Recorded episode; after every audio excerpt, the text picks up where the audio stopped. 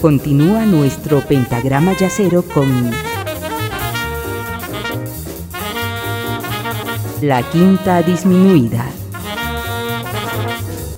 Gracias por continuar en compañía de la quinta disminuida en esta sesión en la que estamos en una especie de juego sinestésico a través del cual estamos asignando los cuatro elementos de la naturaleza, definidos por Aristóteles, eh, a músicos de jazz, a pianistas de jazz en la primera parte, y vamos a avanzar un poco más en esta segunda, pero comentarles también que Aristóteles mencionó y ratificó la teoría de las cuatro raíces de Empédocles, cerca del 450 a.C., y los llamó los cuatro elementos, siendo estos los entes esenciales de la Tierra. Empédocles postuló esta teoría juntando el agua de Tales de Mileto, el fuego de Heráclito, el aire de Anaxímenes y la tierra de Genófanes, siendo así como Aristóteles pudo redefinir y desarrollarlos en el fuego es a la vez caliente y seco, la tierra es a la vez seca y fría, el agua es a la vez fría y húmeda, el aire es a la vez húmedo y caliente. Además de ello, para Aristóteles el éter o quinto elemento es la quinta esencia, razonando que el fuego, la tierra, el agua y el aire eran terrenales y corruptibles, y que las estrellas no podían estar hechas de ninguno de estos elementos, sino de uno diferente, intercambiable y de una substancia celestial. Todo este juego lo estamos haciendo gracias a los excelentes textos de Ignacio Sánchez Cuenca en sus notas tituladas como Aristóteles al piano, los cuatro elementos del jazz, que, que abordamos en la primera parte, y ahora, en la segunda, nos basaremos en el texto El misterio de los emparejamientos en el jazz, que empieza de la siguiente manera.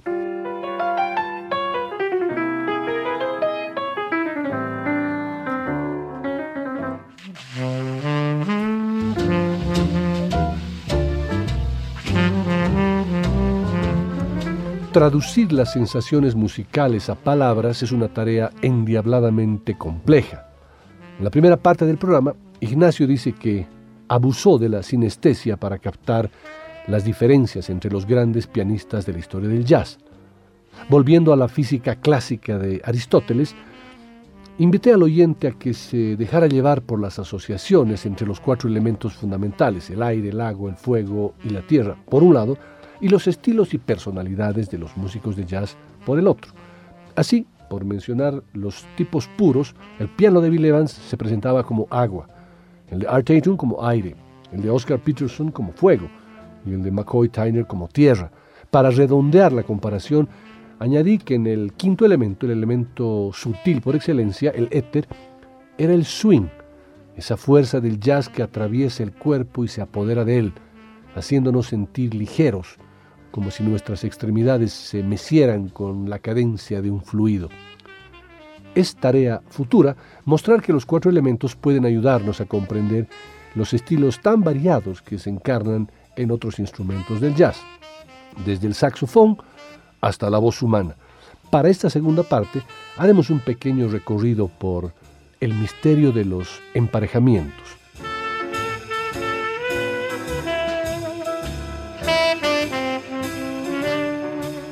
No han faltado ocasiones a lo largo de la historia del jazz en las que se reunieron dos grandes músicos.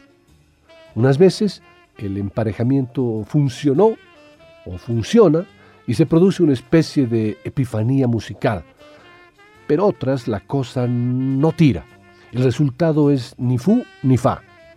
Empezaremos con un emparejamiento de dos gigantes del jazz, Art Tatum al piano y Ben Webster al saxo tenor.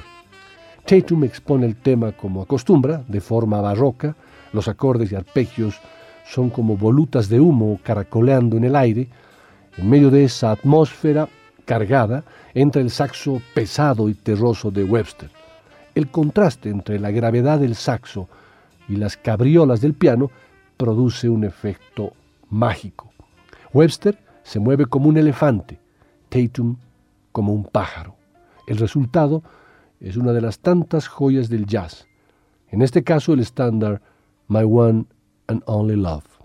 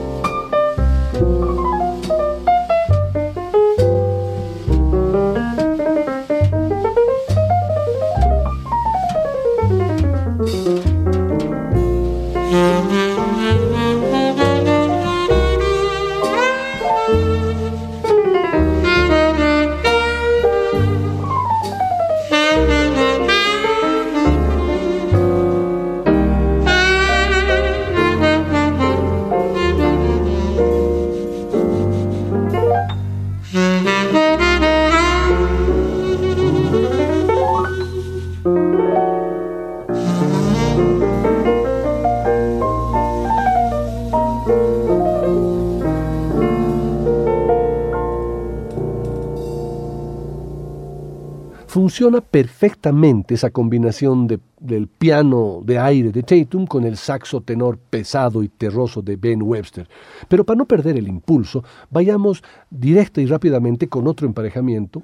Recuerdan que en la primera parte escuchamos a Oscar Peterson, mencionando además que adoptó la técnica de Art Tatum y la transformó en fuego ardiente. ¿Qué pasaría si juntamos al mismo saxo tenor del anterior tema, Ben Webster, con Oscar Peterson? Es decir, el fuego de Peterson con la tierra de Webster.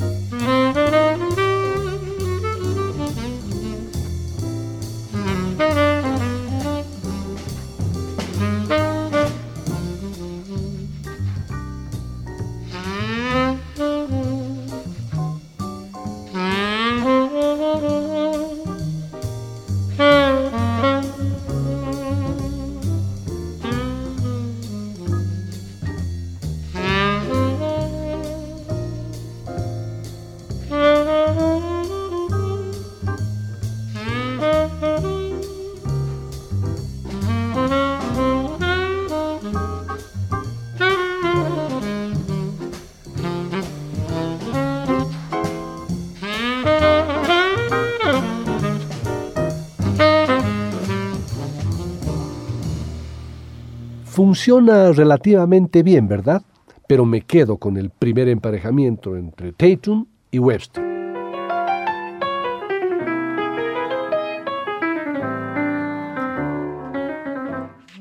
En la primera parte del programa escuchamos también a Bill Evans y no dudamos en que su elemento es el agua, el agua cristalina y diáfana. ¿Qué pasaría si lo juntamos con un saxofonista tenor que también tiene como elemento al agua? Y en este caso, al agua fría, como Stan Getz, gran maestro de la escuela del cool jazz. A ver, ¿qué conclusión sacamos?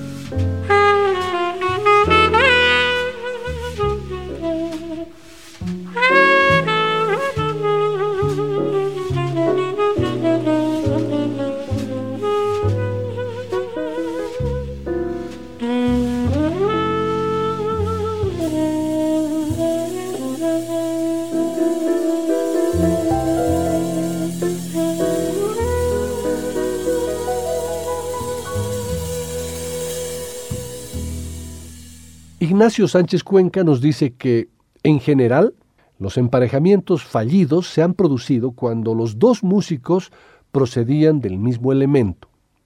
No funcionó bien el emparejamiento entre Bill Evans y Stan Getz, porque los dos son agua.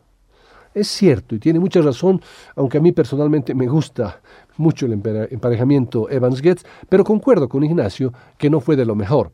Además que, como muchos ya saben, porque lo conté en, algún programa anterior, la relación entre estos dos maestros fue muy tensa.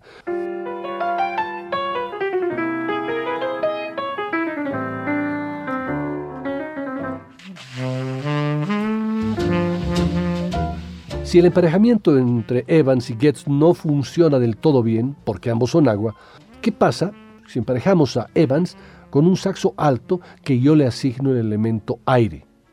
Y obviamente estoy hablando de Cannonball Adderley.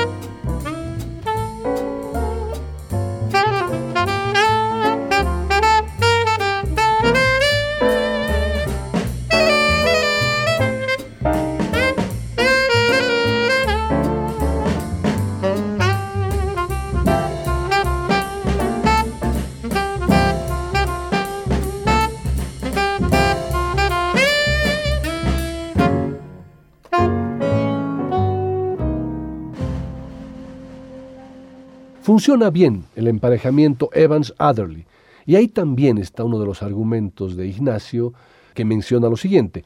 Miles Davis, que era un tipo inteligentísimo, se dio cuenta a su manera del poder de los contrarios y por eso quiso a Coltrane a su lado.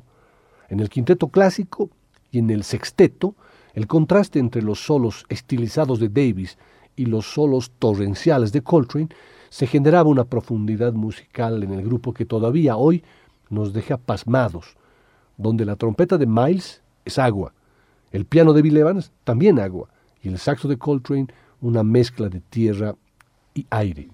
Todo funciona a la perfección, gracias precisamente a esa combinación tan explosiva de contrarios. Escuchemos un pequeño ejemplo de esta mezcla de elementos entre Miles, Train y Bill Evans.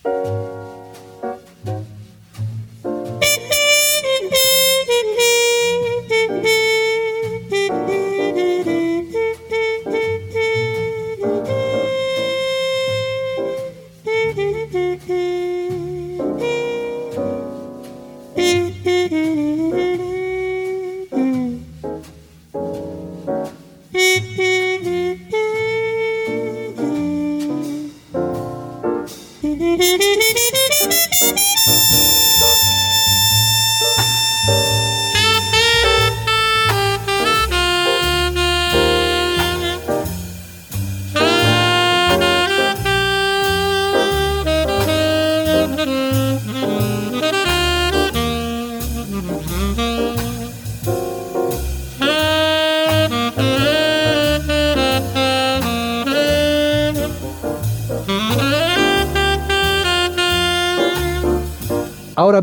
parece que muchas combinaciones son posibles y exitosas y no hay una única receta. Escuchemos a Thelonious Monk y a John Coltrane, ambos mezclas rarísimas de tierra y aire.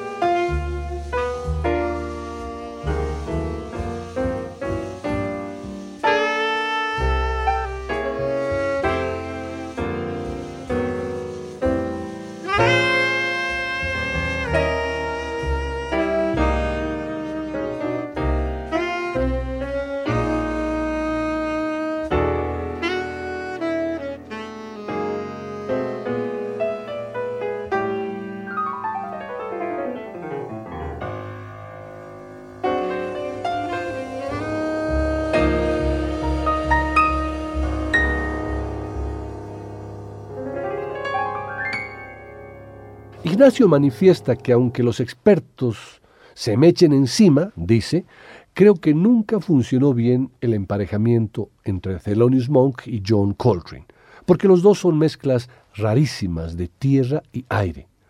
Para el crítico y musicólogo será fascinante contemplar el aprendizaje armónico del joven Coltrane al lado del viejo maestro, pero creo que musicalmente la fórmula no acaba de funcionar. Eso manifiesta Ignacio Sánchez Cuenca, y como sé que Ignacio escuchará este programa, le pregunto si Monk Train no funcionó tan bien, ¿qué pasaría con el emparejamiento Train Ellington? ¿Los escuchamos?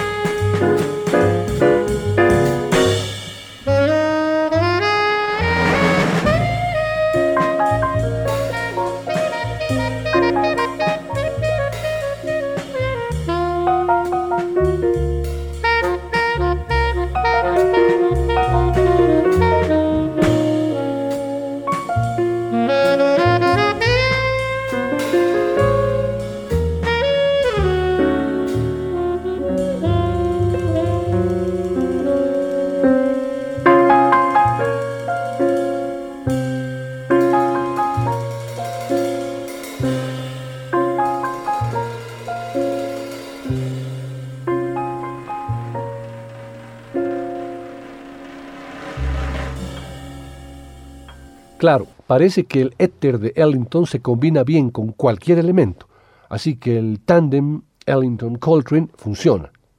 Escuchamos el tema In a Sentimental Mood, que cuando uno lo escucha por primera vez, es una experiencia reveladora. La sensación de bucolismo que desprenden sus notas es tan hermosa que hace que ese tema quede grabado en el corazón de todo aquel que lo escucha. Tamaña obra maestra corrió a cargo de Duke Ellington y John Coltrane. El primero demostró una vez más su talante evolutivo. El segundo había pasado de alumno aventajado a maestro. Juntos realizaron una obra tan única y magistral como el carácter de sus dos genios creadores, John Coltrane y Duke Ellington, nos regalaron una obra única y maravillosa. El resultado de esta colaboración histórica fue un disco breve pero genial. En palabras de Coltrane, fue un honor tener la oportunidad de trabajar con Duke. Fue una experiencia maravillosa. Él ha establecido estándares que todavía no he alcanzado. Me hubiera gustado haber trabajado más los temas, pero supongo que las interpretaciones no hubieran tenido la misma espontaneidad y puede que no hubieran sido mejores. Escuchemos un, un ejemplito más de este emparejamiento Ellington-Coltrane.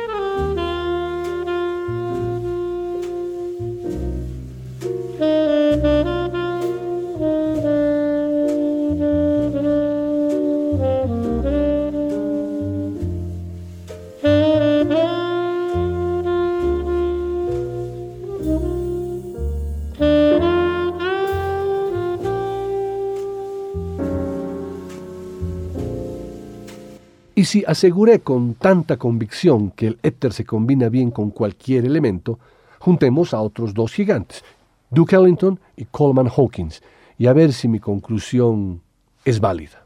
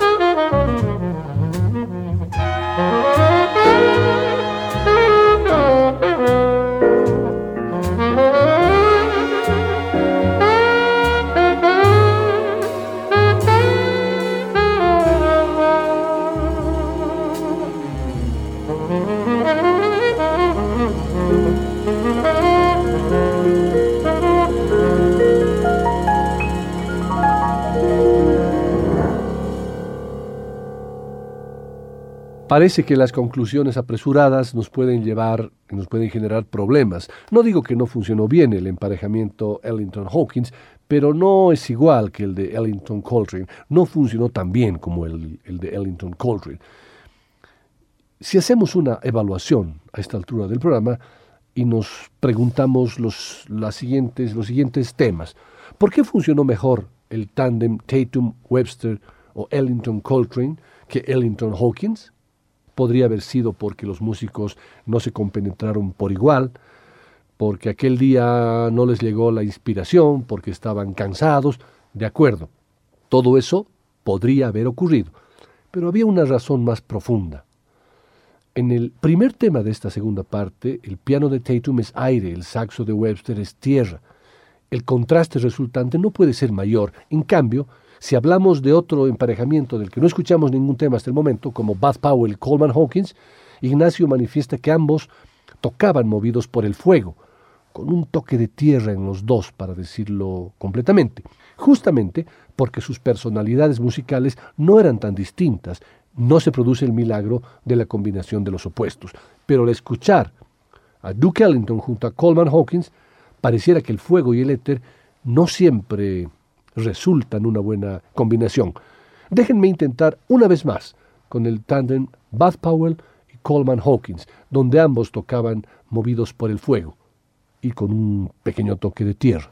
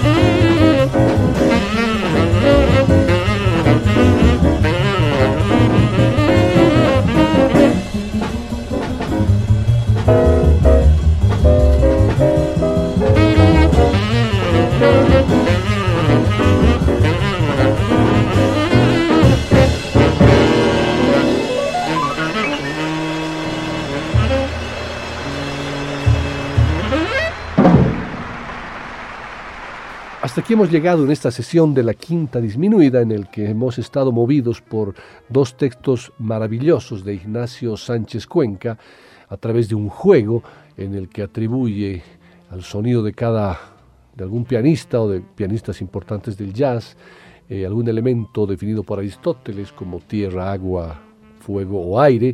Y en la segunda parte hemos hecho un análisis de cómo o por qué algunas algunos emparejamientos en el jazz funcionan mejor que otros y otros definitivamente no funcionan.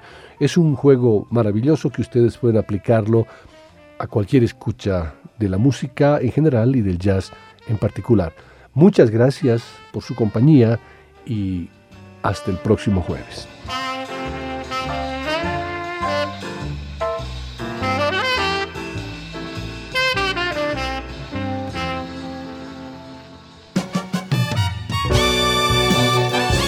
La Quinta Disminuida. Una producción de Nicolás Peña.